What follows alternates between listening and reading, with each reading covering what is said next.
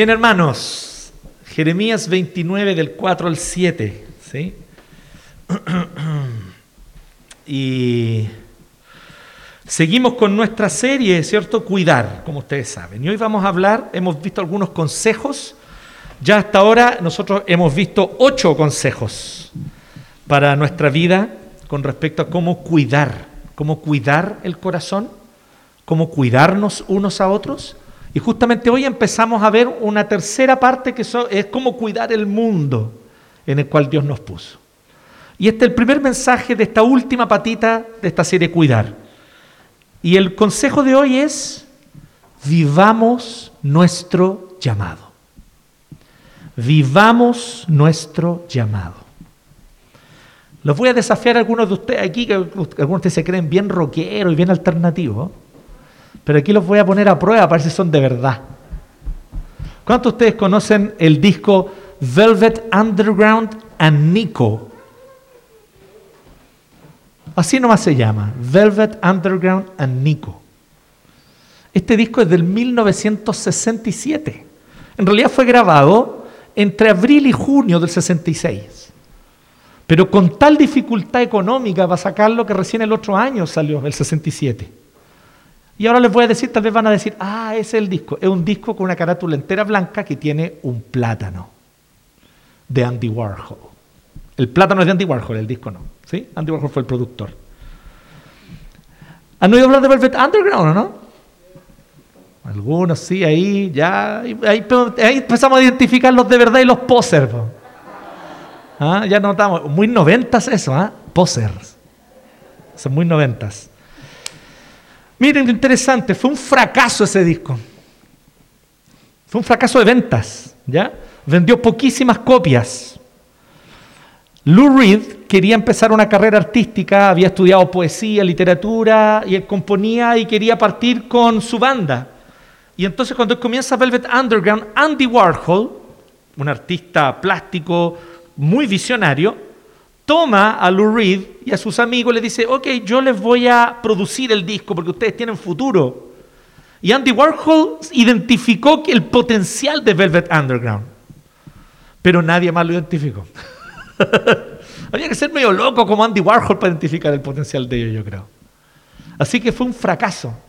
Lou Reed intentó de nuevo, sacaron un par de cosas más, cada vez peor. Les fue peor con el segundo y con el tercer disco. Y Lou Reed en Nueva York, intentando hacer, ¿cierto? La típica, es como la típica como de película, ¿no? Voy a ir a probar suerte a Nueva York. Bueno, eso es solo Reed, había ido a Nueva York, intentó, le fue pésimo, se vuelve a trabajar con su papá, que era un contador en Long Island. Y ahí se volvió a trabajar, pues dijo, lo intenté y fue un fracaso.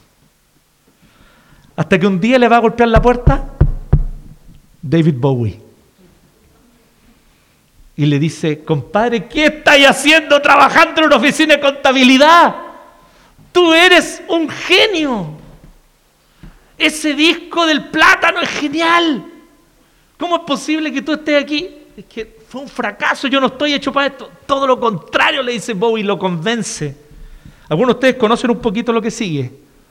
Lou Reed después saca su disco solo, Transformer. Perfect Day, Take a Walk on the Wild Side. Velvet Underground es de esas bandas que no, sin ser famosa, influenció a las grandes bandas famosas que vinieron después. Hay bandas que son así, ¿no? Que no son muy famosas, pero influencian a los famosos. ¿Han cachado eso? Y Velvet Underground tiene esa característica. Sex Pistols, Joy Division, ¿les suena o no? Sonic Youth, Sonic Youth, por mano. Nick Cave, Nick Cave. R.E.M., éxito en todo el mundo. R.E.M. dominaban MTV en los 90. U2, banda ultra comercial. Talking Heads. Todos reconocen que Velvet Underground fueron su influencia.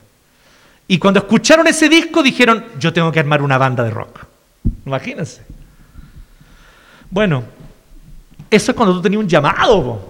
Yo tengo un llamado, cantábamos recién. Y Lou Reed también tenía el suyo. Luli también cantaba, yo tengo un llamado. No cantaba esta misma, pero canta. ¿Cuál es el llamado que Dios tiene para nosotros? Yo sé que el Señor tiene planes, propósitos diferentes para cada uno, pero yo te voy a decir una cosa que sin duda alguna aplica para ti, para mí, para todos los que estamos aquí. El Señor nos puso en este mundo para que apuntemos a su gloria, para que lo hagamos a Él famoso y para que Él se glorifique en el mundo y en la historia. Para eso viniste. No viniste para ser reconocido. Tu propósito en este mundo no es ser amado, ni admirado, ni reconocido. No viniste para que la gente te aplaude y reconozca y diga qué maravillosa persona eres. No viniste a este mundo ni siquiera para transformarlo con tus fuerzas y tus esfuerzos. Viniste para que Cristo sea más glorioso. Para que haya un poco más de fama para Jesús. Para eso existimos. Y esto es lo que Dios le dice a este pueblo de Israel cuando se los llevan cautivos a Babilonia. Se los llevaron cautivos a Babilonia. Entre otras razones porque no vivieron para la gloria de Dios. Se acomodaron en la tierra prometida que Dios les dio y pasaron muchos siglos. Vino toda la época de los jueces, vinieron los reyes, se dividió el reino, hubo reyes en el reino de Israel en el norte, en el reino de Judá en el sur, pero poco a poco fueron desviándose de su llamado porque se dejaron seducir por los ídolos de los pueblos a su alrededor. No entendieron que habían sido llamados a vivir contracorriente y se dejaron seducir por las idolatrías que los rodeaban. Hasta que llegó un punto donde simplemente el pueblo de Israel sacrificaba a sus hijos igual que los paganos, fornicaban igual que los paganos, Descuidaban al pobre, al huérfano, a la viuda, al extranjero, igual que los paganos.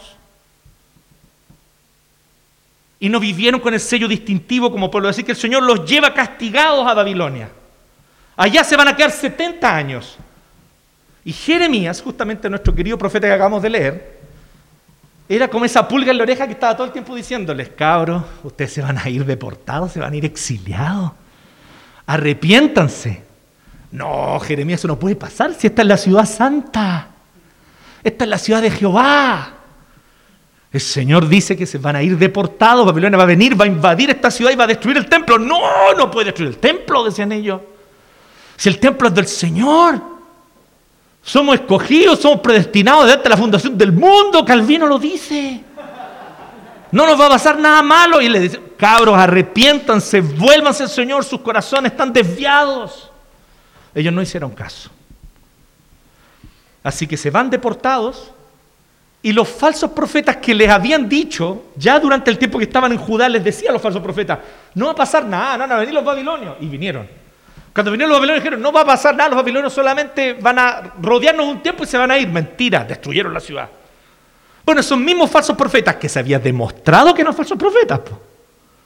Ahora en Babilonia les estaban diciendo, no se preocupen chiquillos, vamos a estar dos, tres semanas aquí nomás. Y Jeremías entonces obligaba a mandarles una carta.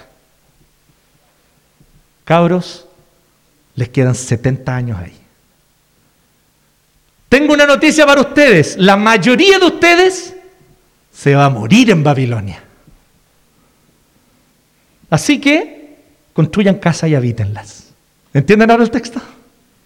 Planten huertos y coman de su fruto.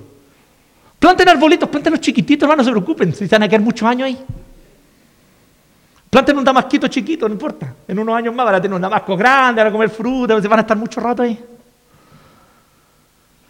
Así que Jeremías, una vez más, como profeta verdadero del Señor, les está anunciando y les dice esto.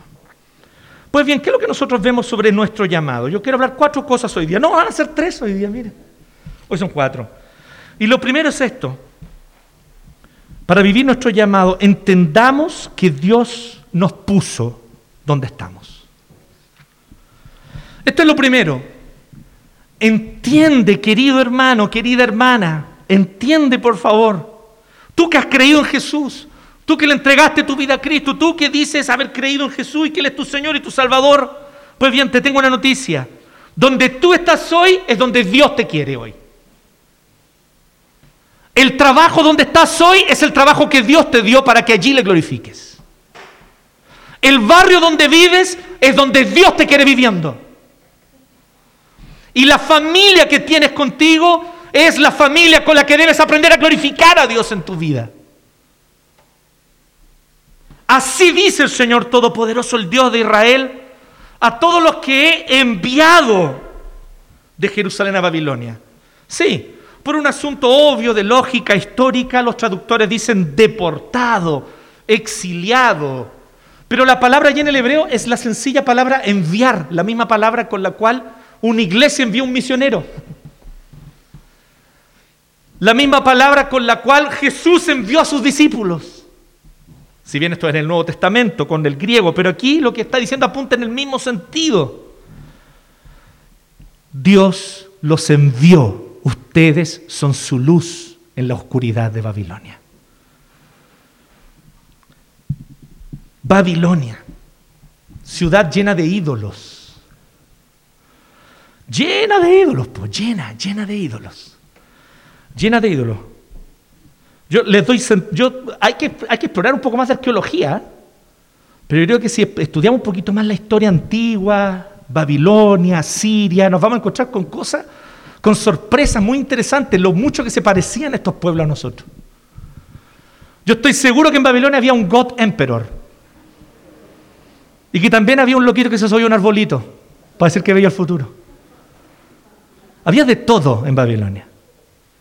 Y al igual que nosotros, ellos también se dejaban seducir por sus ídolos. Y decían, este nos va a salvar. Este nos va a librar. Y no eran más que ídolos vanos. Un lugar terrible para vivir. Y el Señor les dice, yo los envié allí. A mí me encanta cuando la gente dice así, no, es que yo siento un llamado del Señor. ¿En serio? Sí, siento un llamado a Angol. ¿De Angol eres tú, Daniel? ¿Por ahí cerca? ¿De dónde eres tú? ¿Ah? Calbuco. Sentí un llamado a Calbuco. Claro, pues lindo vivir en Calbuco. Buen clima, rico aire, ¿cierto? Estufita leña en el invierno. Pero ¿cuántos de nosotros dicen, no, el Señor me llama a, no sé, Nairobi, lleno de pobreza, de basura, las calles. Porque toda la basura del mundo va a parar a Nairobi a todo esto. No sé si ustedes sabían esto, pero Nairobi es el basurero del mundo. Llegan en barco las basuras para tirarlas ahí, las basuras de Europa especialmente. Pero el Señor los manda allá. Yo quiero invitarte hoy día a que dejemos de fantasear con realidades alternativas. Dios nos tiene hoy donde tenemos que estar hoy. Es una convicción básica de quienes entendemos que Dios es el soberano sobre nuestra vida. Así que vivamos para la gloria de Dios hoy. Ah, es que cuando Dios me permita vivir en ese otro barrio, ahí sí voy a glorificarle. Ah, pero es que cuando el Señor, cuando el Señor me dé mi carrera, ahí lo voy a glorificar. Querido, no lo glorificas como estudiante, no lo voy a glorificar como profesional. Hoy es tu tiempo de empezar, para vivir algo, de empezar a vivir para la gloria de Dios. Hoy es tu tiempo. Cuando yo me case, glorificaré a Dios. No, hoy es tu tiempo. Vive tu soltería para la gloria del Señor. Vive tu soltería para que Él se haga famoso en ti a través de ti. Hoy, hoy es tu tiempo. No, cuando yo sea mayor de edad, no, querido joven, querido adolescente, hoy es tu tiempo. El Señor llamó a Samuel con cinco años. Te puede llamar a ti con doce, con catorce, con dieciséis. Hoy es tu tiempo.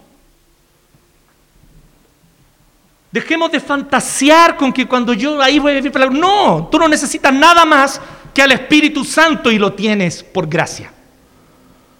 Si crees verdaderamente en el Señor, si te has arrepentido porque el Espíritu Santo vino a tu vida y ya te hizo nacer de nuevo, tienes lo necesario. Entonces, en primer lugar, entendamos que Dios nos puso donde estamos. Dios nos puso donde estamos. Y tal vez el día de mañana Dios te abre la puerta para que estés en otro lugar. Pues bien, vas a vivir para la gloria de Dios allá si aprendiste primero a vivir para la gloria de Dios aquí. ¿Me entienden? Me parece genial, tal vez el próximo año se te abran las puertas y tú vayas a otro. Bien. Pero solo glorificarás a Dios allá si aquí aprendiste primero.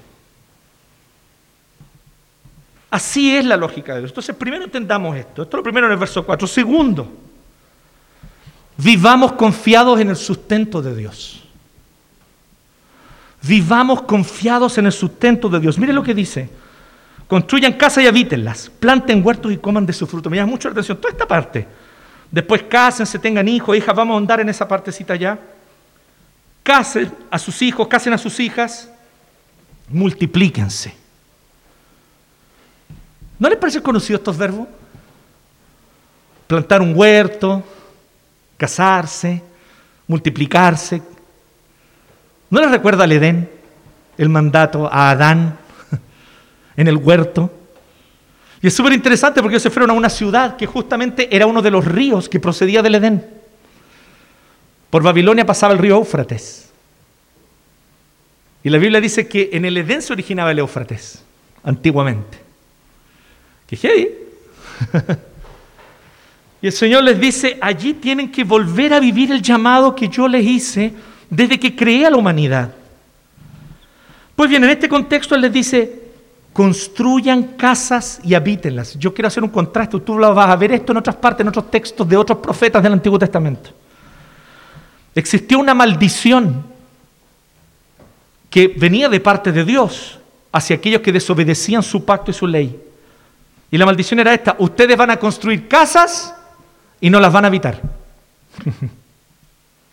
ustedes van a plantar árboles y no van a comer de su fruto. Justamente un poquito antes de estos episodios, el Señor les había dado esa palabra a causa de su desobediencia y de su corazón idólatra. Ahora entonces el Señor les dice, pues bien, es el tiempo de que aprendan a hacer las cosas bien. Pero en Babilonia, Señor, en esa ciudad pagana, idólatra, oscura, violenta, sí, en Babilonia. Allí, allí ustedes van a ser llamados y son llamados a construir casas y habitarlas, plantar huertos y comer de su fruto. Esto es vivir confiado en el sustento de Dios. Vivir confiados en el sustento de Dios. Y esto es un, aspecto interesantísimo de nuestro llamado. Miren qué interesante esto, ¿ah? Espérate, pastor, yo pensé que iba a hablar de llamado, yo pensé que usted iba a hablar de entrar al seminario, estudiar teología para ser pastor. Yo pensé que usted iba a hablar de llamado, y hablar de entrar al instituto para ser misionero y ser enviado al campo misionero transcultural. Porque los llamados son los pastores y los misioneros, ¿no? ¿no? No, po. Tú eres llamado. Los llamados somos todos nosotros con nuestros distintos oficios para que Dios se glorifique en ellos. Así que en este contexto que somos llamados tenemos que aprender a vivir confiados en el sustento de Dios. ¿Sabes por qué? Porque Jesús dijo lo siguiente. ¿Se acuerdan la parábola de los cuatro terrenos? El sembrador salió a sembrar y, y cayeron las semillas en distintos terrenos. Ya, tierra fértil, obviamente allí fructificó, etc. Pero hay una que llama la atención, dice que hubo una que cayó en tres pinos. Y entonces empezó a crecer y los espinos la ahogaron, así que nunca dio fruto. Me llama harto la atención porque después Jesús mismo explica la parábola. Y ustedes dirán, sí, los espinos, los ataques satánicos, demoníacos. El diablo que lo quiere ahí hacer caer. Pero ¿sabe lo que dice? Jesús cuando él mismo explica la parábola, él dice que esos espinos que ahogaron la planta fueron las ansiedades y afanes de este mundo. Cuando empezamos a dejar de confiar en el sustento de Dios, nos distraemos de nuestro llamado. Y dejamos de dar fruto. Estamos afanados, preocupados en, no, ¿cómo lo voy a hacer para tener esto? ¿Cómo lo voy a hacer para ahorrar aquí? Pero es que no sé qué, que hay aquí te retiro. Y estamos vueltos locos. Y empezamos a afanarnos, a ponernos ansiosos. Como si el Señor no hubiese sido fiel todo este tiempo. Como si el Señor no nos hubiese provisto lo que necesitamos. Yo recuerdo personalmente, tengo recuerdos vívidos de mi resentimiento, días de amargura, en los que yo caminaba por la calle ansioso, preocupado, sintiéndome poca cosa, sintiéndome sin valor, porque no era capaz de comprar algo que yo quería, porque no era capaz de acceder a un bien de consumo que yo deseaba, porque no era capaz de acceder a un determinado servicio o viaje o alguna experiencia de consumo que yo quería. Y vivía amargado y con un corazón resentido y empezó a llenarse de rabia mi corazón. Y el Señor vino a sanar eso en mi corazón recordándome que Él me sustenta y que Él nunca dejó que todo lo que yo necesitara estuviese ahí. Todo estuvo allí, nunca dejó que eso me faltara. Estaba tan amargado, tan resentido, que me endeudé. Y después fueron, no sé cuántos, cinco años pagando la bendita deuda. Con todo el sufrimiento que le traje a mi esposa, a mi familia. Todo por dejarme llevar por el resentimiento de esta cultura de consumo. No, querido. Dios te prometió pan en tu mesa, ropa en tu cuerpo y un techo. ¿Te lo ha dado? Gózate. Porque incluso eso es más de lo que mereces. El Señor ha sido bueno con nosotros y el Evangelio nos enseña a buscar sustento sin volvernos ansiosos, porque el Evangelio nos dice que nosotros podemos trabajar sabiendo que Dios es en realidad quien hace la obra. Así que vale la pena lo que trabaje, porque la obra es de Él. Él dice, si no edifica Él la casa, si no fuese porque Él edifica la casa, en vano trabajarían los albañiles. Si no fuese porque Él cuida la ciudad, en vano velaría la guardia. Es Él quien hace las cosas. Por eso tú puedes levantarte temprano e ir a trabajar confiado. Pero también podéis terminar tu día de trabajo e irte a la casa sabiendo que Dios está a cargo. ¿Me siguen o no? Es interesante esto. Entonces vivamos confiados en el sustento de Dios. ¿Saben por qué? Porque el que vive confiado en el sustento de Dios no se desvía de su llamado.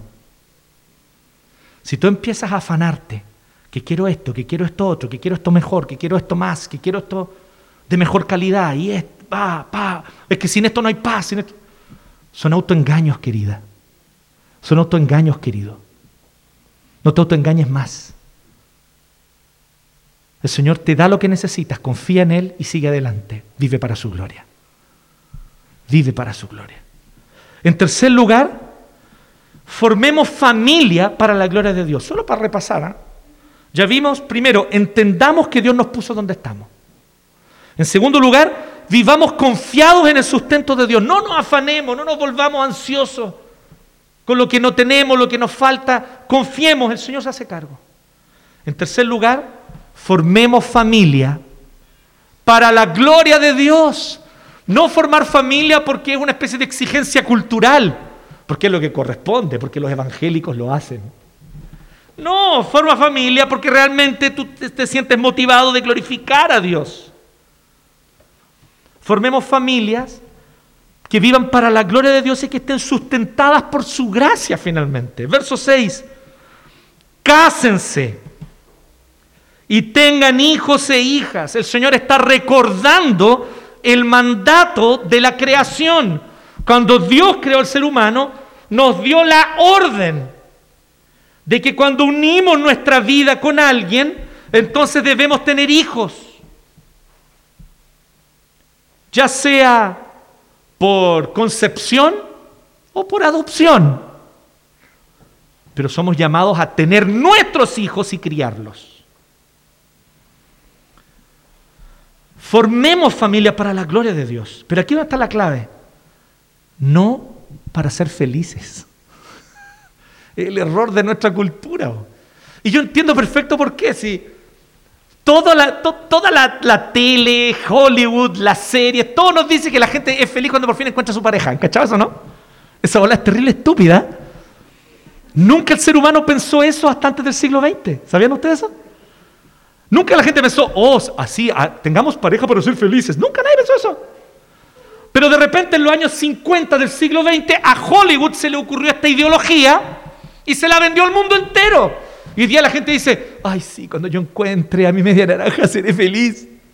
No, querido, cuando encuentres a tu media naranja van a venir un montón de desafíos, van a venir un montón de renuncias, van a venir un montón de dolores, llanto y crujido de... Ah, no, no. No, no tanto. Pero más o menos, más o menos. Para algunos de ustedes, no, no. Pero vale la pena cuando tú perseveras porque tú no te casas, no formas familia para ser feliz. Tú te casas para cumplir con un mandato divino. Y a través de ese mandato, nuevamente volvemos a lo mismo. Que Cristo se vea más glorioso. Que su gloria brille con mayor intensidad a través de ti y de tu familia. Conocemos el resultado de esto. Ay, no me siento feliz en este matrimonio. Así que se justifica mi adulterio. Se justifica que sea un sinvergüenza buscando pareja en todo tipo de personas porque no soy feliz contigo. Ustedes conocen esa historia. Ustedes saben el desastre que lleva esta ideología. No, queridos, no es para ser felices que nos casamos. No es para demostrarle tampoco nada a nadie.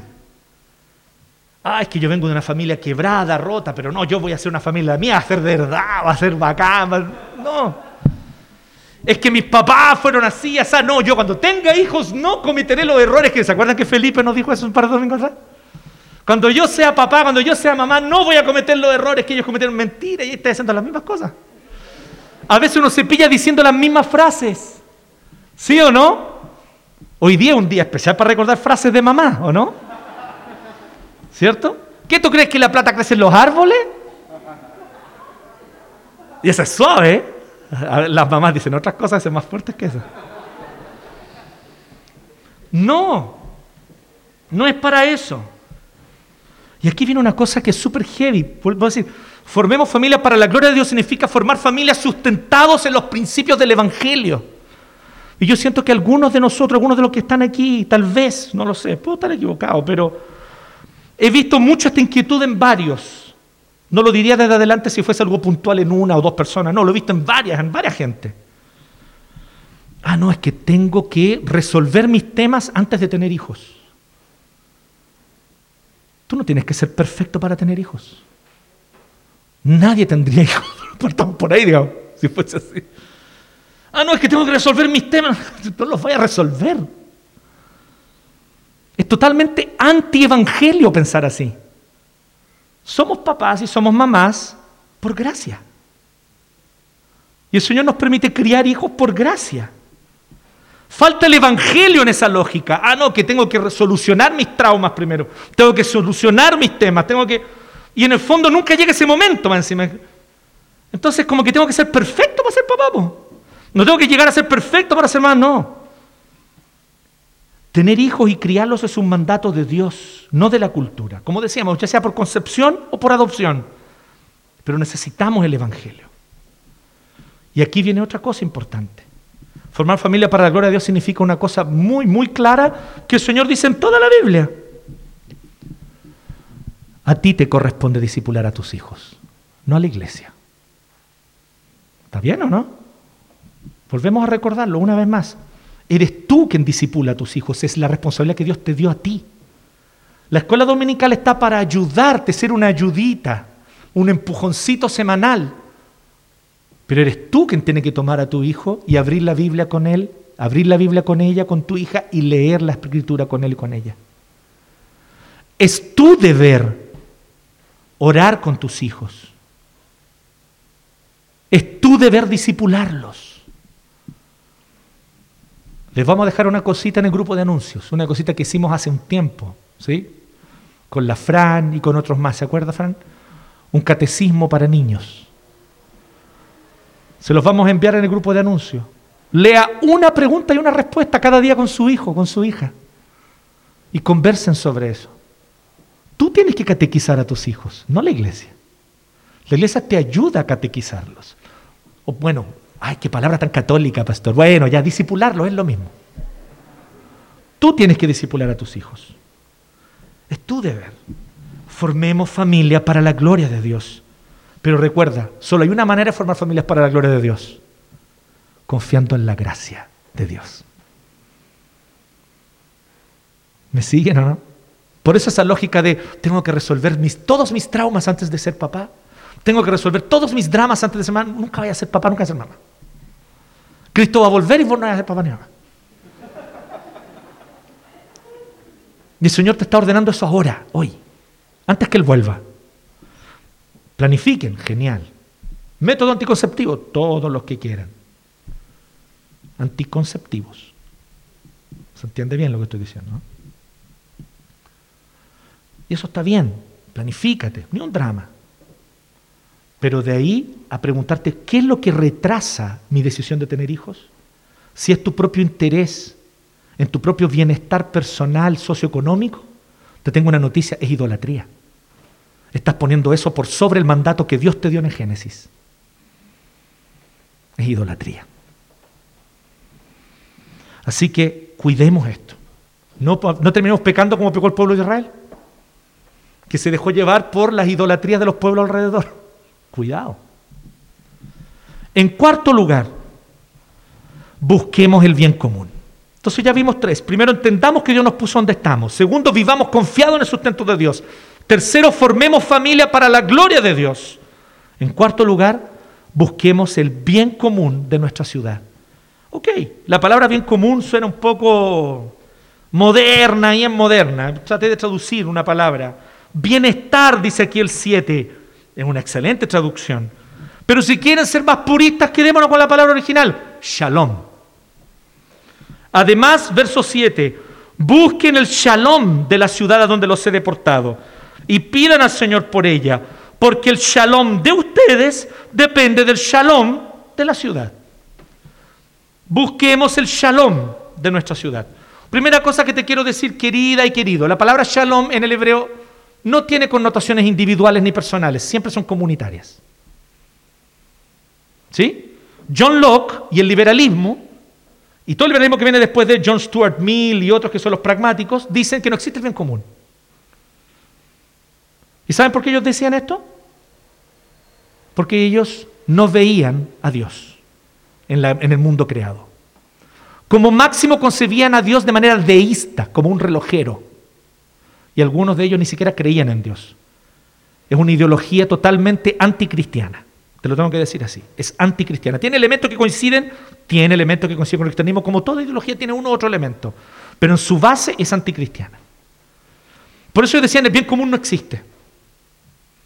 Lo único que les corresponde, por lo tanto, a cada uno es buscar su propia felicidad personal. Cada uno le corresponde eso, y esa es la consecuencia de este pensamiento. Porque yo no puedo decir que existe el bien para. ¿Cómo puedo decir que existe el bien común? Pero cuando tú crees en Dios, en un Dios que no está callado y que se reveló en su palabra, tú sí tienes un concepto bien común, el que está acá. Shalom es bien común.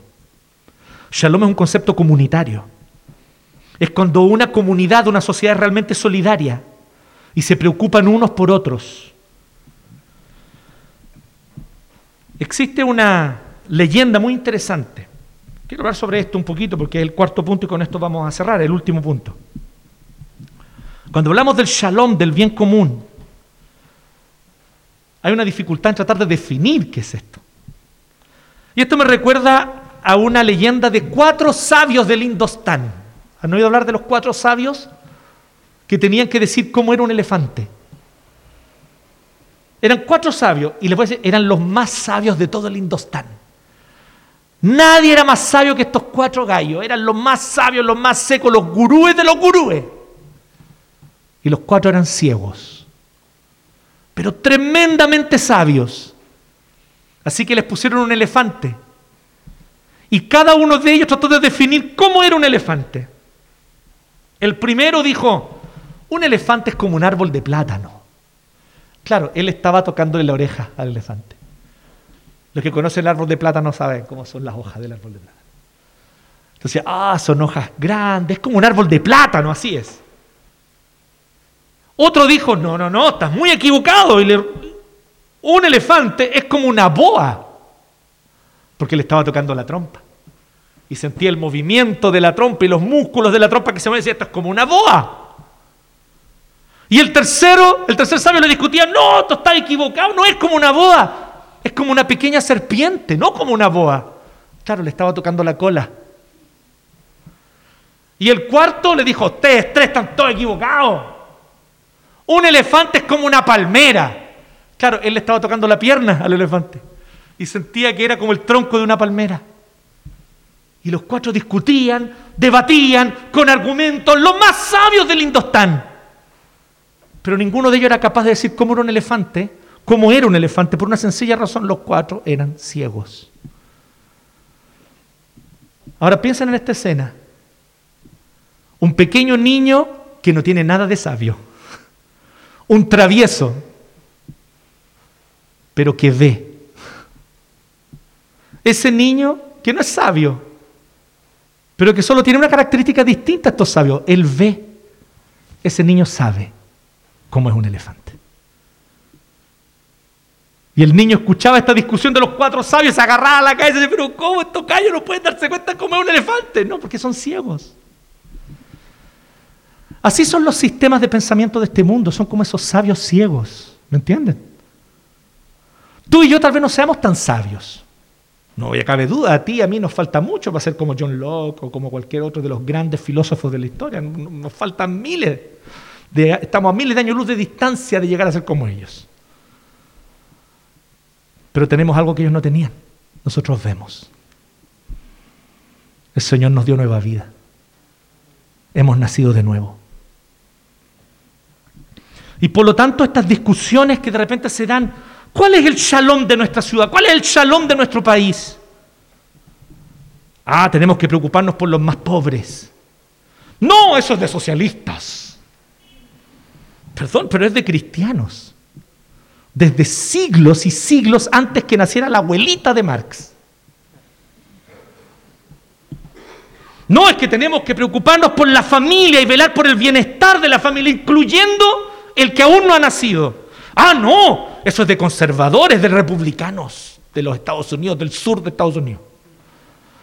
De facho, de esos que le gusta usar pistola y sombrero tejano. No, querido, es de cristianos. Es de creyentes en Cristo defender la vida de todos, incluso del que está en el vientre. Pero ¿cómo hacemos una sociedad más, pero cómo hacemos una sociedad que realmente se preocupe entonces por la mujer, la mujer que sufre, la mujer violada, la mujer que se ve obligada a tal vez tener un hijo. Tenemos que preocuparnos integralmente del problema. Amar a esa mujer y no condenarla más, porque ya está sufriendo suficiente con lo que está viviendo. Ah, entonces tenemos que obligadamente identificarnos con el feminismo. No necesariamente. ¿Me entiende lo que quiero decir o no? Somos como pequeños niños que ven en una sociedad de ciegos sabios que se discuten entre ellos y se agarran. Y nosotros miramos para todos y decimos, sí, como que todos tienen algo de razón, pero todos están profundamente equivocados al mismo tiempo. si tú no lo ves así, querido, querida cristiana, querido cristiano, estás preso a alguna ideología de este tiempo. Si te identificas demasiado con una postura y empiezas a pensar que esa postura es similar al Evangelio, muy probablemente, estoy casi seguro, estás pecando de idolatría. ¿Sabes por qué? Por una pequeña frase de Jesús que para mí lo dice todo. Mi reino no es de este mundo.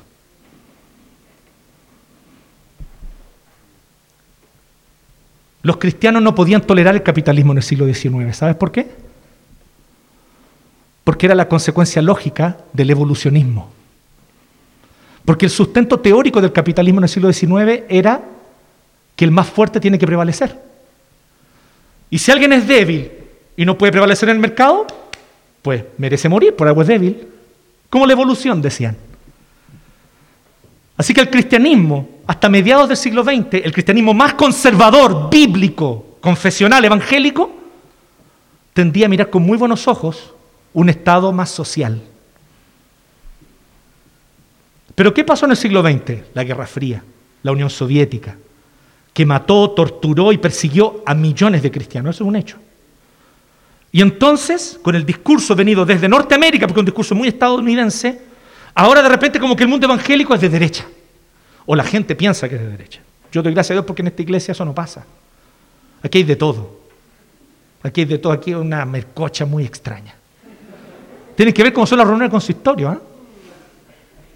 Son interesantes.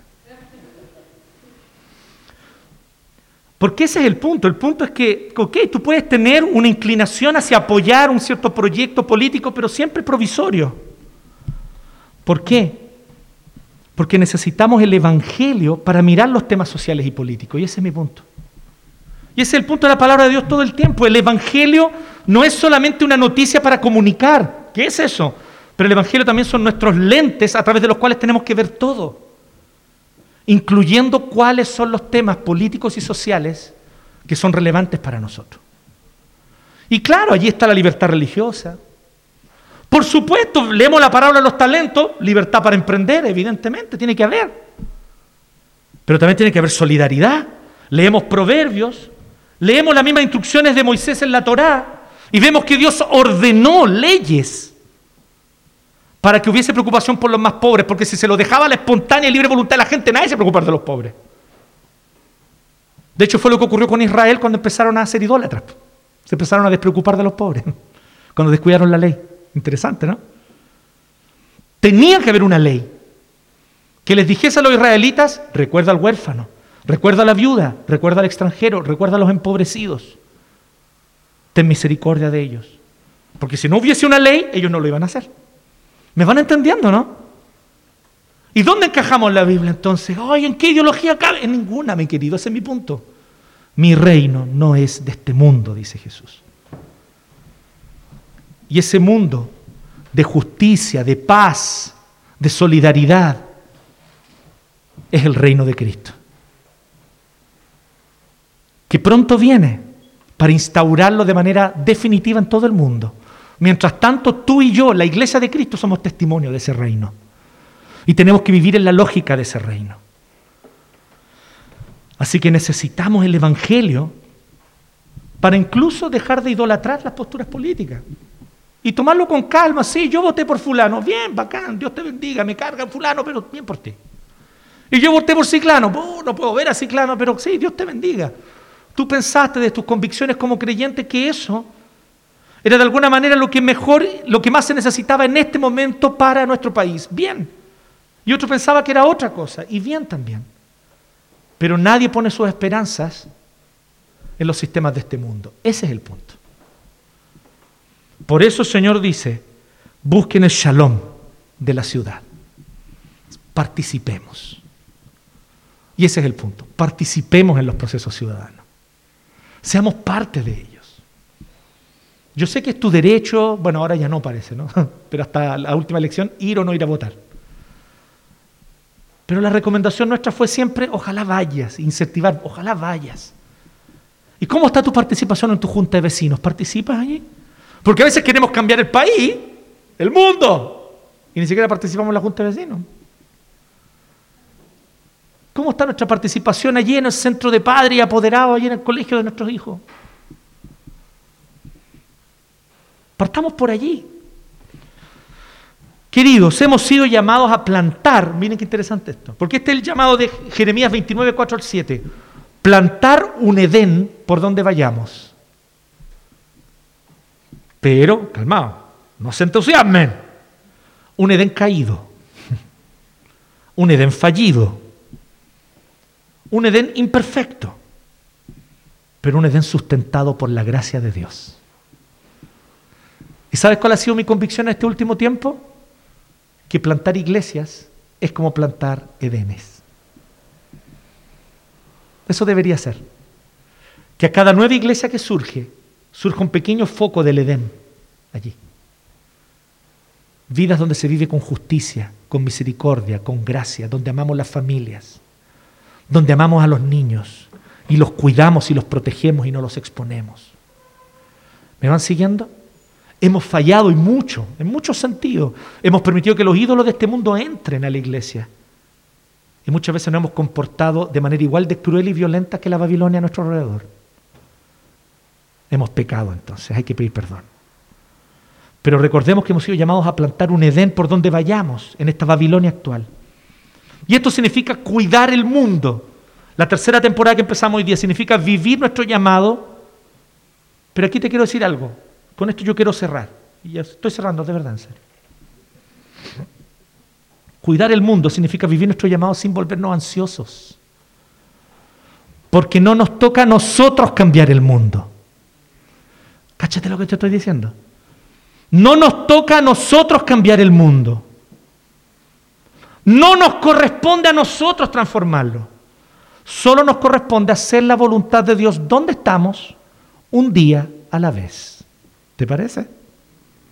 Ese es tu llamado. La Midrash, ¿saben lo que es la Midrash? Son un conjunto de comentarios rabínicos a los textos del Antiguo Testamento. ¿Sí? Sobre todo a los textos que no son leyes. La Midrash son comentarios a los profetas, a los, a los, proverbios, a los salmos, etc. Bueno, existe una Midrash de Miqueas 6.8. ¿Has leído Miqueas 6.8? Se los leo ahora aquí, miren. Oh hombre, ya se te ha declarado lo que es bueno, ya se te ha dicho lo que quiere el Señor de ti. ¿Cuánto usted se ha preguntado, Señor, ¿qué quieres de mí? ¿Te has hecho esa pregunta? ¿Te la has hecho esta semana? Bueno, aquí te tengo la respuesta, ¿qué te parece? Eso no te lo esperaba. Tengo una palabra del Señor para ti en esta tarde. Ribasaya crama la rama seca. Ya se te ha declarado lo que es bueno, ya se te ha dicho lo que espera el Señor de ti. ¿Qué es? Que practiques la justicia, que ames la misericordia y que camines humildemente con tu Dios. Practica la justicia, ama la misericordia, camina humildemente con tu Dios. Practica la justicia, ama la misericordia y camina humildemente con tu Dios. Eso quiere Dios de ti. ¿Qué vas a hacer con eso? No lo sé. Dios se va a hacer cargo de eso. Abraham Kuyper, un pastor holandés del siglo XIX, terminó fundando una universidad, fundando un partido político y siendo primer ministro de Holanda. Ok. No es para todos eso. a Martin Luther King sabemos lo que Dios hizo con él. Terminó siendo líder de un movimiento social por derechos civiles. Sabemos lo que Dios hizo con Dietrich Bonhoeffer que terminó dando testimonio en los oscuros tiempos de la Alemania nazi, dando testimonio de Dios fielmente y terminó muerto en un campo de concentración por su fidelidad a Cristo. Yo no sé a qué Dios te va a llamar a ti, pero esto es lo que Dios quiere de ti, querido. Practica la justicia, ama la misericordia y camina humildemente con tu Dios. Dios no te pide nada más. ¿Y sabe lo que dice el comentario de la Midrash? Practica la justicia hoy, escribieron ahí los rabinos medievales. Practica la justicia hoy con quien tienes a tu lado. Ama la misericordia hoy con los que viven contigo. Camina humildemente con tu Dios hoy, mientras aún tienes tiempo. Y cierra así la midrash. No te corresponde a ti completar la tarea pero tampoco eres libre para abandonarla. No te corresponde a ti completar la tarea, relaja. Pero tampoco eres libre para abandonarla. Practica justicia, ama misericordia, camina humildemente con tu Dios. Amén. Oremos. Te agradecemos, Señor, porque tú nos has llamado a vivir el shalom Sí, un shalom imperfecto todavía, un shalom caído, un shalom con defectos, con fallas, porque aún tú no has vuelto en gloria y majestad para hacer nuevas todas las cosas. Pero este shalom imperfecto ya es mucho mejor que lo que este mundo ofrece. En nombre de la justicia cometen injusticias. En nombre de la igualdad oprimen. En nombre de la libertad pisotean al prójimo y le quitan su libertad. Tú sabes cómo son los sistemas de este mundo. Es a nosotros los que nos falta a veces abrir los ojos y darnos cuenta. No estamos aquí para abrazar ninguna ideología, ninguna filosofía que ningún ser humano haya creado. Estamos aquí para vivir tu reino. Estamos aquí para llevar en la práctica el Evangelio. Estamos aquí para practicar justicia, amar la misericordia y caminar humildemente contigo cada día. Y eso es lo que te pedimos que hagamos, Señor, que tú nos enseñes a practicar justicia, amar misericordia y caminar humildemente contigo. Sabiendo, Señor, que el único que completará la tarea eres tú. porque tú eres todopoderoso.